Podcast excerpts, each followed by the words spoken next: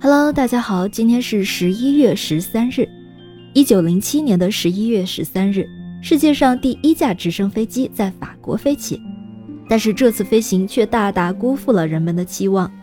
这架装有一台二十四马力发动机驱动水平方向的双螺旋桨飞起了几次，但是仅仅只有几秒钟，一升空飞机就无法控制。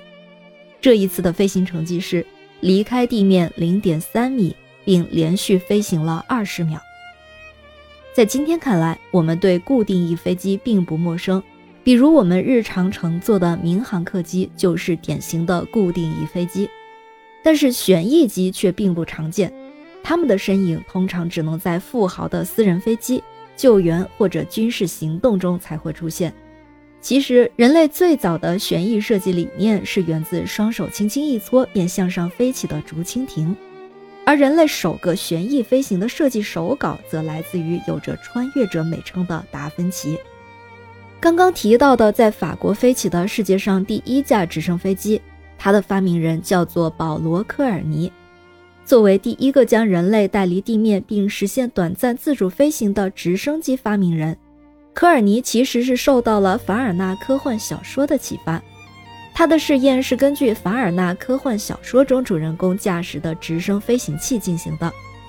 科尔尼的直升机的名字也非常有意思，叫做“飞行自行车号”。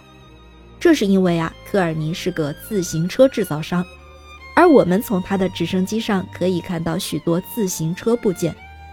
虽然他的试验并没有达到期望的效果，但是却一直激励着旋翼飞行的先驱们不断尝试其他构型。最终是一个叫做希克斯基的工程师，在一九三九年驾驶着他的 VS- 杠三百直升机升空了。因为具有良好的操控性和安全性，这架直升机成为了世界上第一架实用的直升机。